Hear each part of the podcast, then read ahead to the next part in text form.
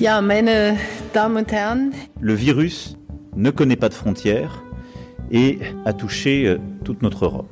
Und deshalb wollen wir einen zeitlich befristeten Fonds auflegen im Umfang von 500 Milliarden Euro, der EU-Haushaltsausgaben, also keine Kredite, sondern Haushaltsausgaben für die am stärksten betroffenen Sektoren und Regionen bereitstellen soll. Das Virus kennt keine Grenzen und betrifft ganz Europa. Das hat Emmanuel Macron im Mai auf einer gemeinsamen Pressekonferenz mit Angela Merkel gesagt.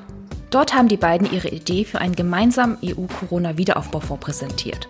Der Vorstoß hat nicht nur zwei Monate später im Juli zu einer Einigung beim Gipfel der Staats- und Regierungschefs geführt, die nun die Basis ist für die Verhandlungen in Brüssel, sondern der Vorstoß war auch endlich mal wieder der große deutsch-französische Wurf, der lange in der EU gefehlt hat.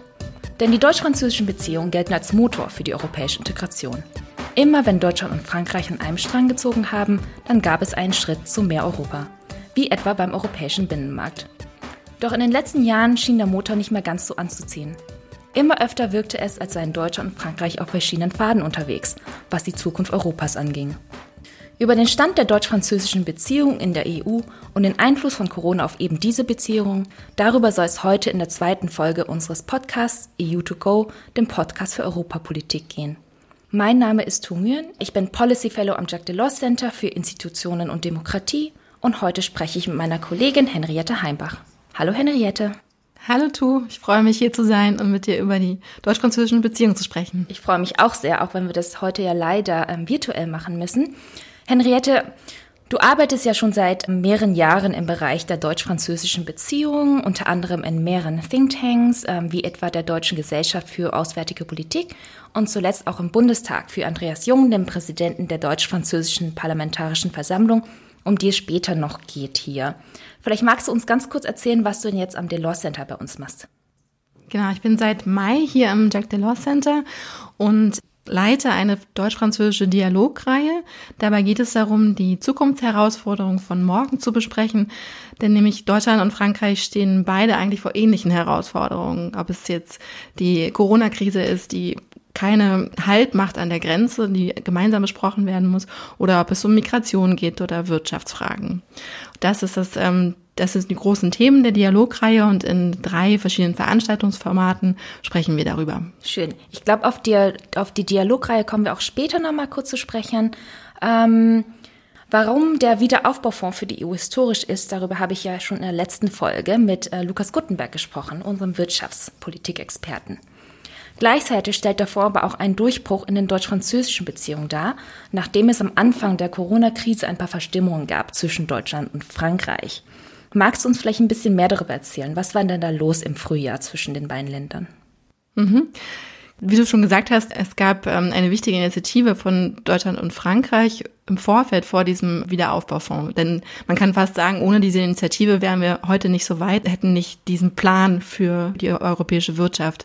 Aber bevor Deutschland und Frankreich im Mai diese Initiative hervorgebracht haben, sah es ganz anders aus. Die Corona-Krise ist so richtig ähm, in, Fahrt gekommen im Februar und im, im März und in Deutschland und Frankreich gab es große Verstimmungen, weil Deutschland einseitig die Grenze zugemacht hat wie auch in anderen Ländern. Also es gab einfach viele Alleingänge in, in Europa und äh, Deutschland und Frankreich waren da keine Ausnahme. Nur haben diese deutschen Grenzschließungen wirklich zu Unmut in der französischen Regierung geführt. Es waren auch nicht nur ähm, die Grenzschließungen, es gab auch ein Exportverbot, ein kurzfristiges für medizinische Schutzausrüstung wie Masken. Genau, also die waren, am Anfang waren die Verstimmungen ziemlich groß zwischen Deutschland und Frankreich. Dann haben sie sich aber zusammengerappelt und haben auf den verschiedenen Ebenen der Diskussion, die bestehen zwischen Deutschland und Frankreich, ist nicht nur die Regierung sprechen miteinander, sondern auch die Beamten und die Ministerien. Es ist möglich geworden, dass eine deutsch-französische Initiative, ein Plan für den Wiederaufbaufonds gemacht wurde. Ist der Fonds denn jetzt ein neuer Schwung für die deutsch-französische Beziehung oder glaubst du, es war eher ein einmaliger Wurf, jetzt ganz krisenbedingt? Ich glaube, es ist keine Einmalfliege, wenn man das so sagen kann, sondern ähm, es hat sich dann gezeigt, dass nach dieser, nach dieser berühmten Pressekonferenz von Merkel und Macron am 18. Mai, wo sie das vorgestellt haben, dass es dann zu einer Dynamisierung der Beziehung eigentlich kam, auch auf anderen Ebenen, auch in anderen Bereichen. Zum Beispiel gibt es gerade viele Initiativen im Technologiebereich, ähm, zum Beispiel beim Thema Batterieproduktion oder es gibt ein gemeinsames Cloud-Projekt namens Gaia X. Da ähm, sind Frankreich und Deutschland wirklich gerade dabei, ähm, viel zu starten. Also es ist eigentlich dynamischer geworden seitdem.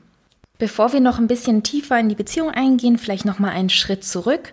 Warum sprechen wir überhaupt über deutsch-französische Beziehungen? Warum gibt es so viele Städtpartnerschaften zwischen Deutschland und Frankreich? Warum quälen sich so viele Schülerinnen und Schüler im Französischunterricht äh, in Deutschland mit der Nachbarsprache rum. Die meisten von uns hatten Französischunterricht, manche mehr freiwilliger als andere. Auch ich musste äh, in der Schule Französisch lernen, hatte das im Studium. Ich war auch selber in Frankreich tatsächlich für mein Erasmus. Französisch kann ich immer noch nicht. Hm. Warum ist das denn so ein Thema in der EU, Deutschland und Frankreich als Motor oder als Tandem? Ja, erstmal ist doch die Sprache eine schöne Sprache und gar nicht so schwer. Aber es stimmt, ähm, es ist im Vergleich zum Englischen ist Französisch tatsächlich etwas schwieriger vielleicht zu lernen. Warum ist es so wichtig, ähm, dass Deutschland und Frankreich miteinander sprechen, auch besonders für die Europäische Union? Das liegt erstmal daran, dass beide Länder zu den größten Mitgliedstaaten gehören. Also sie sind nicht nur flächenmäßig relativ groß, sondern sie haben auch ihre Bevölkerungszahlen, ihre Wirtschaftskraft. Damit sind sie die, die größten in Europa. Das heißt, bei sämtlichen Abstimmungsprozessen kommt man eigentlich nicht vorbei an den beiden Ländern. Und jetzt umso mehr, wenn Großbritannien wirklich aus der EU austreten wird, umso wichtiger wird diese deutsch-französische Achse. Und warum gibt es so viele Städtepartnerschaften und warum müssen wir so viel Französisch lernen? Das ist der Grund, aber es gibt auch einen ganz historischen Grund. Deutschland und Frankreich waren lange miteinander verfeindet, haben viele Kriege gegeneinander geführt und nach dem Zweiten Weltkrieg haben sich besonders auch ähm, die, Zivilgesellschaft und auch die Städte gesagt, wir wollen das nicht mehr, wir wollen eine Annäherung zwischen den beiden Ländern und schaffen sozusagen Begegnungen zwischen uns. Und dann ist in den 40ern und in den 50er Jahren viele Städtepartnerschaften entstanden und äh, haben, wir haben jetzt bis zu 2200, also es ist wirklich eine große Anzahl auch im Vergleich zu anderen Ländern. Es gibt ein dichtes Netzwerk von Austausch zwischen den Bürgern beider Länder. Wie du jetzt gerade meintest, waren, also sind die deutsch-französischen Beziehungen ja auch maßgeblich dafür verantwortlich, dass wir die überhaupt eine Europäische Union haben. Die beiden Länder oder der Frieden zwischen den beiden Ländern haben ja die Grundlage geschaffen für ein gemeinsames Europa. Trotzdem hat es in den letzten Jahren ziemliche Krise zwischen Berlin und, und Paris. Macron hat seinem, seit seinem Amtsantritt einige Visionen für Europa vorgelegt. Ein souveränes Europa, mehr Zusammenarbeit bei der Verteidigung. Meistens gab es eher verhaltene Reaktionen von der deutschen Seite. Kann man denn da überhaupt über einen Motor sprechen? Du meintest, dass es ganz viele Städtepartnerschaften gibt, auch viel zivilgesellschaftliche Zusammenarbeit. Aber wenn wir jetzt auf die Regierungsebene schauen, gibt es da überhaupt noch einen gemeinsamen Nenner jenseits des Wiederaufbaufonds? Auf jeden Fall. Ich glaube, so dramatisch würde ich das gar nicht sehen. Es gibt seit der Wahl von Macron, die du angesprochen hattest, hat er sehr viele Impu europäische Impulse hervorgebracht. Er hat in seiner berühmt gewordenen Sorbonne-Rede im September 2017 auch einen neuen deutsch-französischen Vertrag gefordert zum Beispiel. Und es stimmt, wie du sagst, ähm, dass die deutsche Regierung nicht äh, besonders stark darauf eingeht und dass es eher durch ein Zögern und Zaudern von Seiten der Bundeskanzlerin geprägt ist. Dennoch gibt es auch viele Initiativen. Also die, der Wiederaufbaufonds ist ein Beispiel, aber es ist auch im, im kleineren ähm, Politikbereichen, die vielleicht nicht so präsent sind, legen Deutschland und Frankreich oft gemeinsame Vorschläge vor, die dann als Basis dienen für die europäische Diskussion. Und warum man das Motor nennt, deutsch-französischer Motor, ist genau das. Sie sind so eine Kompromissmaschine. Also Deutschland und Frankreich kommen einfach von sehr verschiedenen Positionen, sind sehr unterschiedlich in Kultur und Politik. Und wenn sie sich dann aber mal einigen und zusammensetzen, dann finden sie meistens einen Kompromiss, der auch tragbar ist für andere europäische Länder und damit auch machbar und umsetzbar. Und das ist genau das, was man als Motor bezeichnet für die europäische Integration oder für Europa. Also sie treiben es voran. Das ist natürlich jetzt ein sehr positiver Ausblick auf die deutsch-französischen Beziehungen. Wenn Deutschland und Frankreich aber der Motor für die europäische Integration sind, aber eine Seite nicht macht, wie zum Beispiel Deutschland in den letzten Jahren manchmal, ist das ein Problem für die EU oder ist das nicht ein riesiges Problem für die EU, wenn, wenn die weitere Integration an zwei Ländern hängt? Ja, das ist ein Problem und man sieht das auch in den letzten Jahrzehnten, wenn es solche Phasen gibt, wo die Zusammenarbeit schlechter ähm, läuft, weil vielleicht die beiden Regierungen unterschiedliche politische Farben haben und die Interessen so unterschiedlich sind, dass man weniger stark zusammenkommt, dann ist das tatsächlich ein Problem für die EU. Dennoch haben beide eigentlich grundsätzlich ein Interesse daran, dass es in Europa weitergeht, sind beide, sprechen sich für europäische Integration aus unter den aktuellen Regierungen, aber auch den letzten. Von daher ist, besteht immer der Wille, zusammenzuarbeiten und zusammenzukommen. Das ist, glaube ich, ganz essentiell und gleichzeitig gibt es, wie ich am Anfang schon meine, so viele Abstimmungsformate zwischen den beiden ähm, Ländern, dass es am Ende nicht nur der, der Regierungschef oder die Regierungschefin an der Spitze ist, die sich vielleicht mal nicht gut verstehen oder mal besser verstehen, sondern es wird auch viel einfach auf Beamtenebene vorher ausgearbeitet und vorgelegt und äh, vorangetrieben. Mhm, du hattest jetzt schon erwähnt, dass deutsch-französische Beziehungen sich natürlich über andere Ebenen erstreckt als nur zwischen den Regierungen. Das ist vielleicht eine ganz gute Überleitung zu der deutsch-französischen Parlamentarischen Versammlung. Da haben wir beide ja jetzt kürzlich erst noch ein Papier zugeschrieben. Mhm. Die deutsch-französische Parlamentarische Versammlung gibt es jetzt seit März letzten Jahres, seit anderthalb Jahren. Sie besteht aus 50 Mitgliedern der französischen Assemblée Nationale und 50 Mitgliedern Deu des Deutschen Bundestages, also 100 Mitglieder insgesamt. Sie trifft sich zweimal im Jahr regulär, jetzt während Corona, glaube ich, ein bisschen öfter. Und die Versammlung soll die Regierung in binationalen Fragen kontrollieren. Jetzt ist es aber so, Henriette, dass die Versammlung ja keine rechtlich bindenden Beschlüsse fassen kann. Warum gibt sie dann überhaupt? Also was ist denn jetzt der Sinn der Versammlung, wenn sie gar keine Entscheidung treffen darf eigentlich? Es stimmt, dass sie keine rechtlich bindenden Beschlüsse fassen kann, aber sie kann sozusagen Beschlüsse fassen, die dann zurück in den Bundestag und in die Assemblée gehen und dort abgestimmt werden können. Das vielleicht so zum, zum Rechtlichen, aber es ist vor allem auch ein Austauschforum zwischen den Abgeordneten, das ermöglicht, dass die Parlamentarier aus beiden Ländern über wichtige deutsch-französische und europäische Themen diskutieren, wo sie vielleicht auch gerade besonders anderer Meinung sind und sich austauschen können, sensibilisieren für die Position des anderen und gemeinsam Lösungen finden für, für das Problem. Da gibt es viele Sachen, über die diskutiert werden können, zum Beispiel das Thema in der Grenzregion, dass es diese Grenzschließungen gab am Anfang in der Corona-Krise. Das war ein wichtiges Thema in der Versammlung. Sie haben auch eine Initiative gestartet, um darauf aufmerksam zu machen, dass die deutsch-französischen Bürger in der Grenzregion damit sehr große Probleme hatten und haben dafür auch erfolgreich Aufmerksamkeit geschaffen. Das heißt, die Versammlung hat tatsächlich was geschafft in, den anderthalb Jahren, seit sie gegründet wurde. Trotzdem gibt es ja Punkte, wo sie sich auch nochmal verbessern könnte. Da haben wir ja auch ähm, was zu geschrieben, gerade wenn es um die Transparenz und die Öffentlichkeitsarbeit geht der Versammlung, aber auch wenn es darum geht, wirklich konkret Initiativen zu ergreifen. Magst du vielleicht nochmal kurz eine Zwischenbilanz ziehen und auch sagen, wo sind die Punkte, an denen die Versammlung sich vielleicht noch ein bisschen verbessern könnte, wenn sie wirklich ein binationales Diskussionsforum und binationales parlamentarisches Forum sein möchte für Deutschland und Frankreich? Genau, die Versammlung hat ähm, ganz gut gestartet. Normalerweise sind zwei Sitzungen pro Jahr geplant. Sie haben dieses Jahr schon vier durchgeführt. Da hat die Corona-Krise tatsächlich auch zu mehr Dynamik geführt und hat den Bedarf aufgezeigt für die Versammlung, ähm, nämlich zum Beispiel über das Thema Grenzschließung zu reden und Kooperation im Grenzbereich. Dennoch ist es so, dass es auch noch einigen Verbesserungsbedarf gibt. Gerade du hast das Thema Transparenz angesprochen. Dann hat die Versammlung sich im Parlamentsabkommen Ziele gesetzt, wie zum Beispiel, dass sie sich stärker um die Umsetzung von EU-Richtlinien ins ähm, nationale Recht kümmert. Da kennst du dich ja auch sehr gut aus. Tu, vielleicht kannst du da kurz was genaueres zu sagen. Ja, also EU-Richtlinien müssen ja immer noch in nationales Recht umgesetzt werden und teilweise haben die Mitgliedstaaten auch ein bisschen Spielraum und die Versammlung hatte sich zum Ziel gesetzt, dass Deutschland und Frankreich diese Richtlinien gemeinsam umsetzen oder identisch umsetzen, weil je identischer die Umsetzung in nationales Recht ist, desto einheitlicher ist natürlich auch EU-Recht. Und ähm, leider ist das bisher aber noch nicht passiert. Also wie Henriette gesagt hat, ist das ein explizites Ziel der Versammlung. Bisher hat sich aber weder einer der Arbeitsgruppen noch einer der Beschlüsse der Versammlung tatsächlich mit dem Thema auseinandergesetzt. Also da besteht auf jeden Fall auch nochmal Verbesserungsbedarf. Aber vielleicht jetzt auch wieder weg von der Versammlung. Ähm, Henriette, du hast ja gesagt, dass die Versammlung gerade als Forum dient für Themen, wo es nicht ganz eine Einigung gibt zwischen Deutschland und Frankreich oder für Themen, wo es ein bisschen um, um Streitpunkte geht. Was wären denn solche Themen, in denen Deutschland und Frankreich vielleicht nicht ganz eins sind, auch wenn wir ein bisschen in die Zukunft blicken? Mhm. Also ich glaube, es gibt ganz viele Themen, die die Versammlung besprechen könnte, wo es unterschiedliche Ideen gibt, zum Beispiel das Thema entsendete Mitarbeiter im Grenzraum. Das heißt, wenn aus Baden-Württemberg jemand in Frankreich im Elsass arbeiten möchte, dann gibt es ähm, europäische Regeln und dann immer noch nationale ähm, Regeln dazu. teilweise sind es Hürden zum Beispiel für, für die Grenzarbeiter.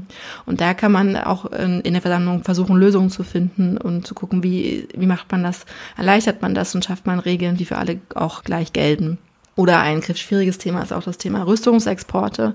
Da haben wir ähm, traditionell sehr unterschiedliche Ansichten in Deutschland und Frankreich. Frankreich als ähm, Atommacht und mit starker Militärpräsenz in der Welt und Deutschland mit seiner Parlamentsarmee eher zurückhaltend, was alles, was Militärfragen betrifft. Aber das Thema Rüstungsexporte ist auch was, was Deutschland und Frankreich dann gleichermaßen beschäftigt und wo es gut wäre, wenn man in der EU oder in Deutschland und Frankreich einen gemeinsamen Ansatz verfolgt. Weil ja viele der Rüstungsindustrie aus verschiedenen Komponenten länderübergreifend gebaut werden, zum Beispiel. Das sind so Themen, also man stellt so fest, dass zwischen Deutschland und Frankreich hakt es derzeit auch viel im Bereich Außen- und Sicherheits- und Verteidigungspolitik. Da gibt es einige Spannungen und zwar gerade auch, weil sich jetzt in letzter Zeit die außenpolitischen Krisen so vervielfältigt haben. Da hat man dann gesehen, dass es doch große Unterschiede gibt im Politikstil und auch in den Interessen zwischen Deutschland und Frankreich. Schaut man zum Beispiel auf den Gasstreit mit der Türkei. Da hat sich Frankreich ganz klar sofort hinter Griechenland gestellt und hat militärisch geantwortet. Es hat eine ähm, Fregatte und Kampfflugzeuge in die Ägäis geschickt, wobei Deutschland zum Beispiel hat man in der Öffentlichkeit kaum wahrgenommen.